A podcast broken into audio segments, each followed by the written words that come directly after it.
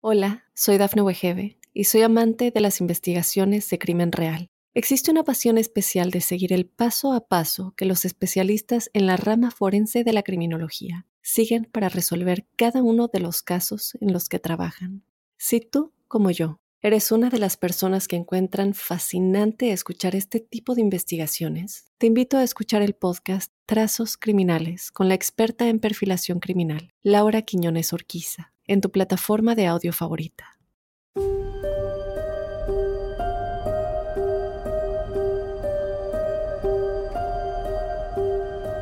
Esta es la historia de un joven de tan solo 18 años que desapareció y fue encontrado muerto siete años después, a solo dos cuadras de donde vivía.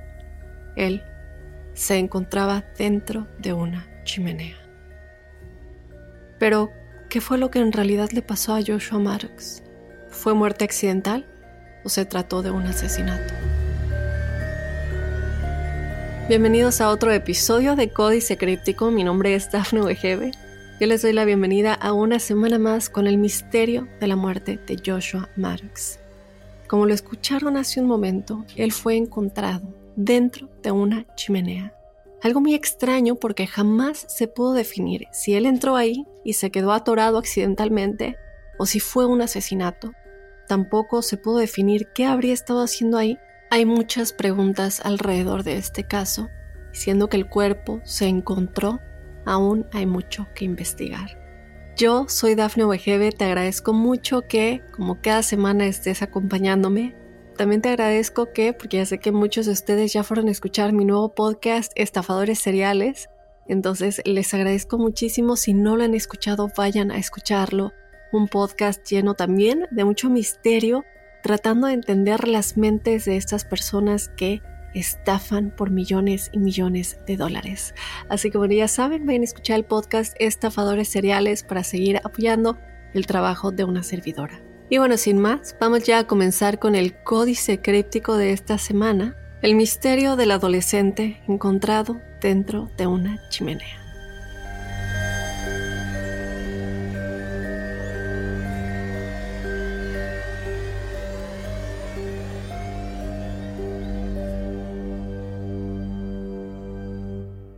Joshua nació el 9 de marzo del año 1990.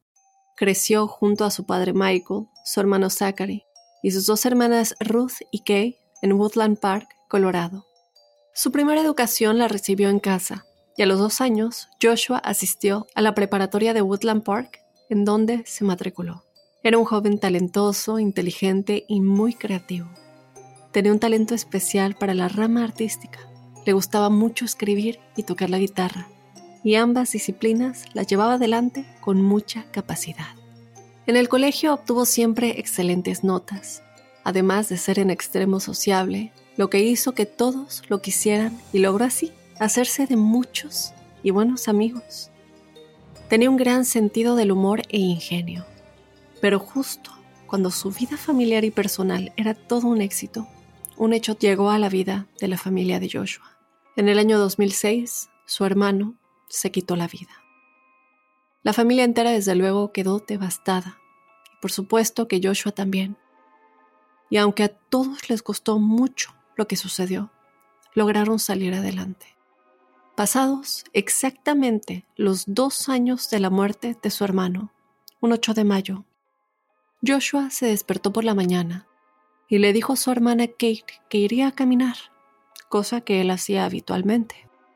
Pero lo triste fue que esa sería la última vez que alguien lo vería con vida, porque Joshua no regresó nunca más.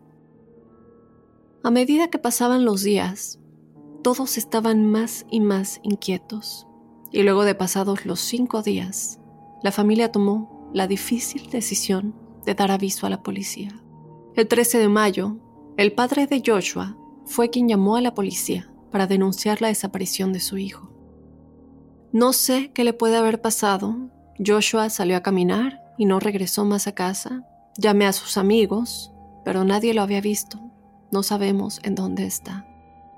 Esto fue lo que el padre de Joshua expresó. La comunidad entera crípticos junto a la policía comenzaron a buscarlo. Lo hicieron durante días, semanas, que luego se tornaron a meses.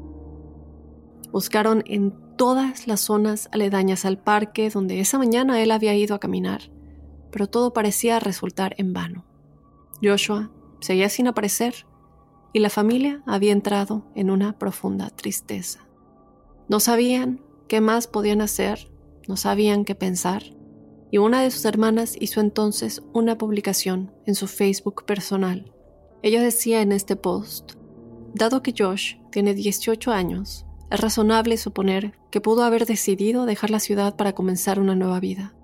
Josh siempre ha sido conocido por su talento musical y literario. Entonces tal vez pienso que lo encontraremos tocando música con una banda durante una gira, o estará escribiendo novelas exitosas bajo un seudónimo para poder mantener su estilo de vida preferido de soledad en el bosque. Pero aún así, dudo que eso sea lo que le pasó a mi hermano. Tanto la familia como sus amigos o la misma policía no sabían qué pensar. Era una situación bien difícil, además no podían imaginar que Joshua estuviera en problemas. Nunca fue esa clase de chico. Todo parecía realmente extraño. La policía no tenía motivos para sospechar que estuviera en peligro, pero siendo él como era, seguramente algo le había ocurrido. De estar bien, sabría que su familia estaría desesperada, buscándolo, y no tenía sentido que él no se tocara el corazón para ayudarlos a dejar de estar preocupados. La búsqueda continuó por algún tiempo más pero al no poder encontrar rastro alguno de Joshua, supieron que no podían hacer nada. Y así el caso de Joshua Maddox fue archivado, esperando que el destino lo traiga nuevamente a casa. Su padre Mike no solo había perdido a un hijo por suicidio, sino que ahora podía llegar a perder a otro.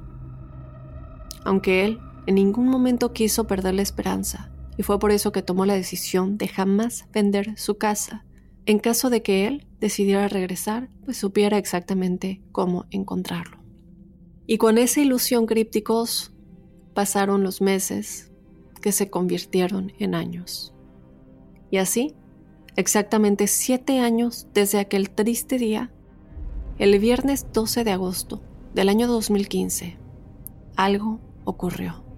La policía fue llamada a ir a una residencia de Meadowlark Lane, el presidente de una compañía de construcción era quien estaba derribando la propiedad para dar paso a la construcción de 32 viviendas unifamiliares.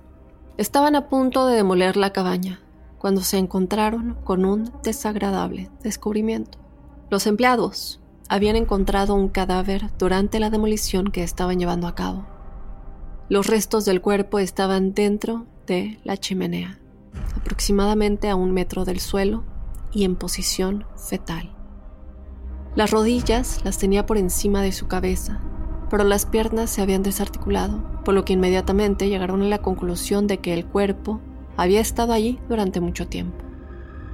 Tenía su mano cubriéndose el rostro y aún conservaba algo de ropa, una camiseta térmica, y de la cintura para abajo estaba completamente desnudo. La cabaña, que era de la familia Murphy, es decir, los sueños de esta constructora.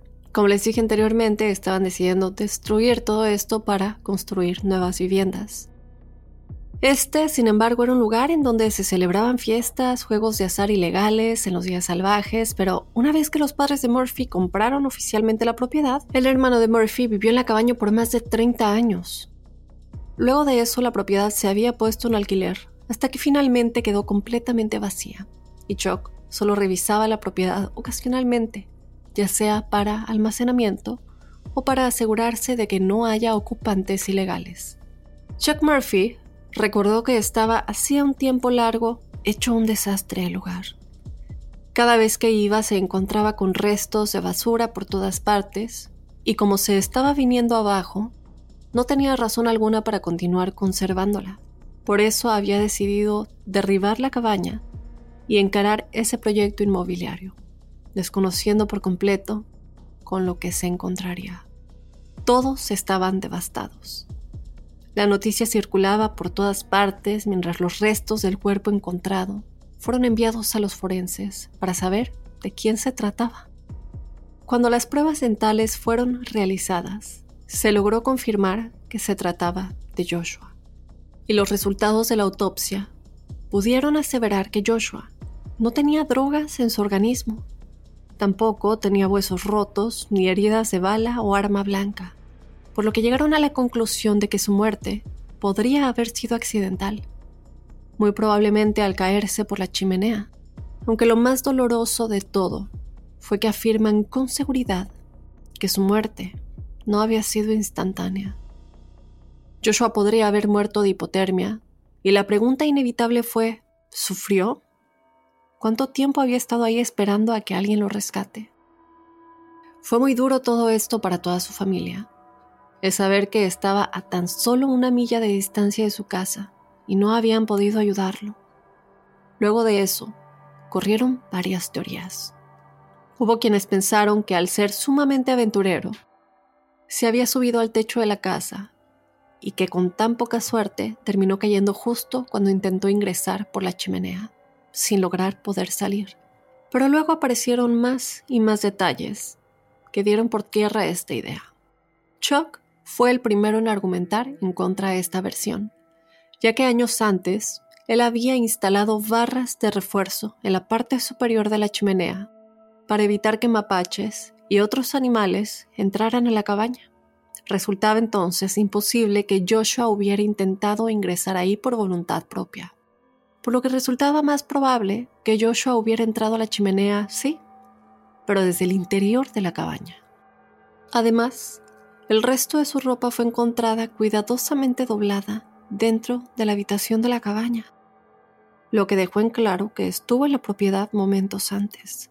A esto se agregó que descubrieron que la barra de desayuno había sido arrancada de la pared de la cocina y colocada junto a la chimenea, como si alguien hubiera querido ocultar o impedir que encontraran a Joshua.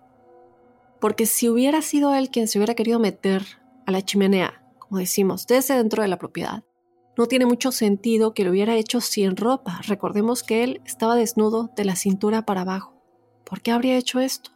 Todo parecía complicarse cada vez más y llegar a la verdad de lo ocurrido era un camino difícil de alcanzar. Pero con toda esta información, la causa sobre la desaparición de Joshua inevitablemente se reabrió. Entonces, con estos nuevos detalles, podría haber ocurrido que Joshua entrara a la cabaña, se quitara toda la ropa excepto la camisa que llevaba, dobló su ropa cuidadosamente en la habitación y luego saliera desnudo, vestido con una camisa subiera a la cima del techo e intentara bajar por la chimenea hasta quedar atrapado. Pero de ser así, no solo no sonaba creíble, sino que además había estas barras que les comenté anteriormente que lo impedirían. Nada tenía sentido. Además, ¿por qué haría esto? Y esto a las claras daba lugar a otras teorías. ¿Podía acaso haber sido asesinado y que la persona que lo asesinó intentara ocultar su cuerpo dentro de la chimenea.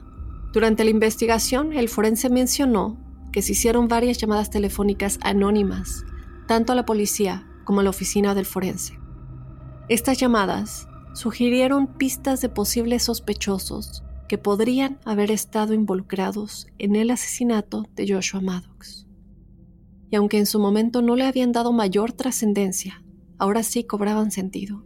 Una de las llamadas decía lo siguiente. Fui a la escuela secundaria con un hippie flaco y tonto llamado Andy, que tocaba la guitarra en una banda. Nunca fui un buen amigo de él, ni nada por el estilo, pero él sí era buen amigo de mis amigos.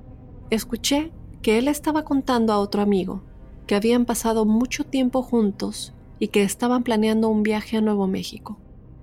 Esto fue lo que dijo uno de los que llamó cuando buscaban a Joshua al poco tiempo de su desaparición. La persona que este joven había mencionado era Andy, cuyo nombre completo era Andrew Richard Newman, un estudiante que había asistido a la misma escuela que Joshua. Ambos compartían el mismo interés por la música y prácticamente tenían la misma edad. Entonces, existía la posibilidad de que los dos se conocieran y potencialmente incluso fueran amigos, aunque claramente Joshua no había ido con Andy a Nuevo México. Andy sí fue a Nuevo México en mayo del 2009.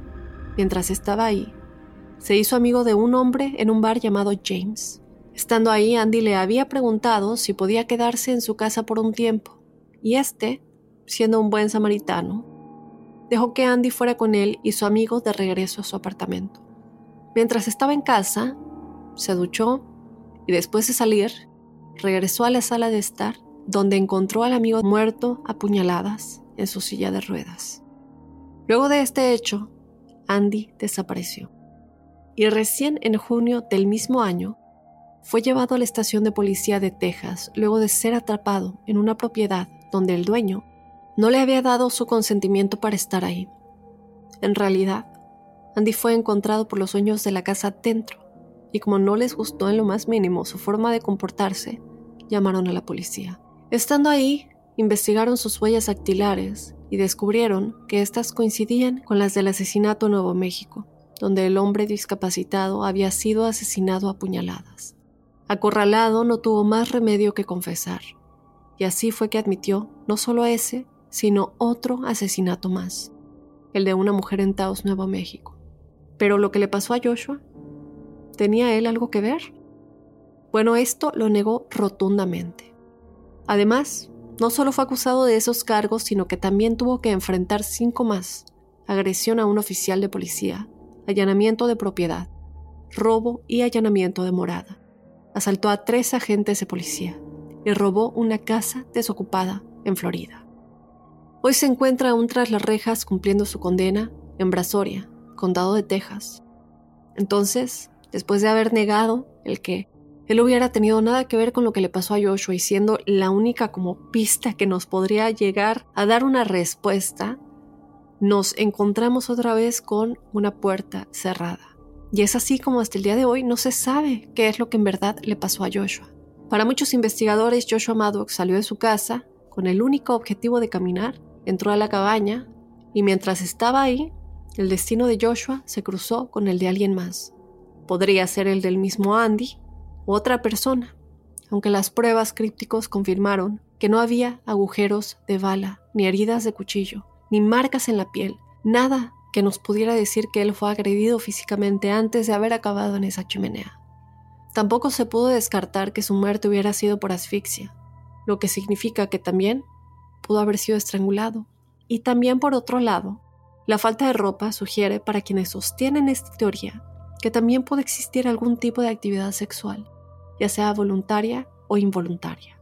Luego de esto, el cuerpo de Joshua fue obligado a entrar en la chimenea Arrancaron la barra de desayuno de la pared de la cocina y la colocaron frente a la chimenea para ocultar el área y potencialmente bloquear el olor para cuando él muriera, y también con el fin de evitar que la gente mire por la chimenea y descubra el cuerpo.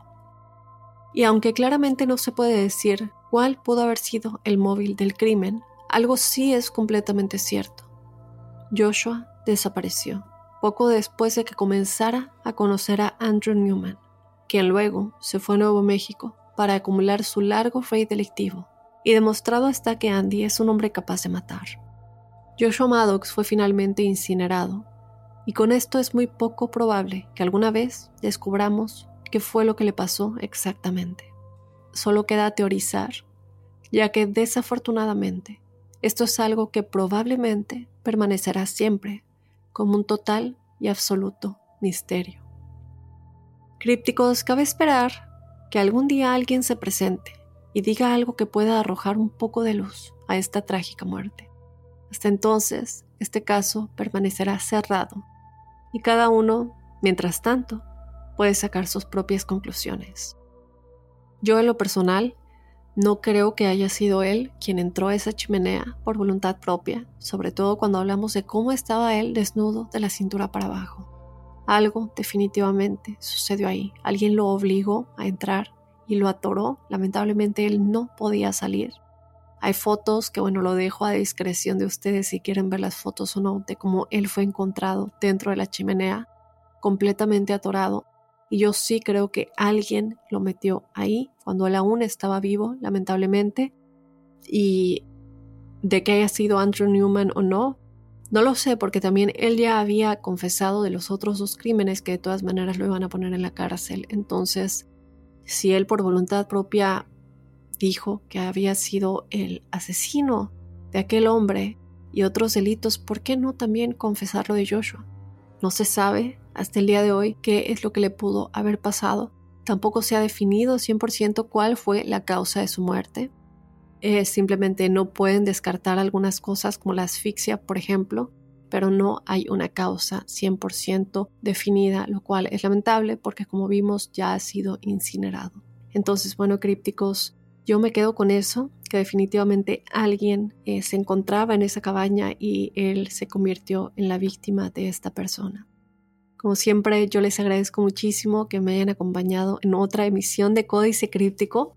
Les recuerdo que también los invito a escuchar mi nuevo podcast Estafadores Seriales, si les encanta el mundo del crimen y de estafas millonarias, cómo es que estas personas logran salirse con la suya durante mucho, mucho tiempo, cómo es que también las víctimas caen en estos juegos. De esta manera me voy a despedir. Yo soy Dafne Wegebe y como siempre te espero el próximo lunes con otro códice críptico.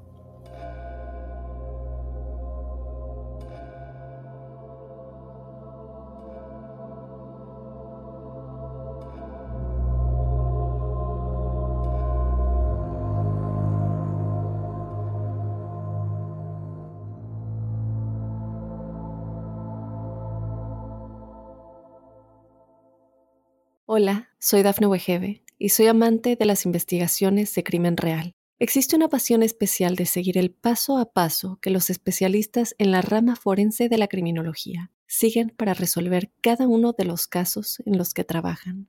Si tú, como yo, eres una de las personas que encuentran fascinante escuchar este tipo de investigaciones, te invito a escuchar el podcast Trazos Criminales con la experta en perfilación criminal, Laura Quiñones Orquiza en tu plataforma de audio favorita.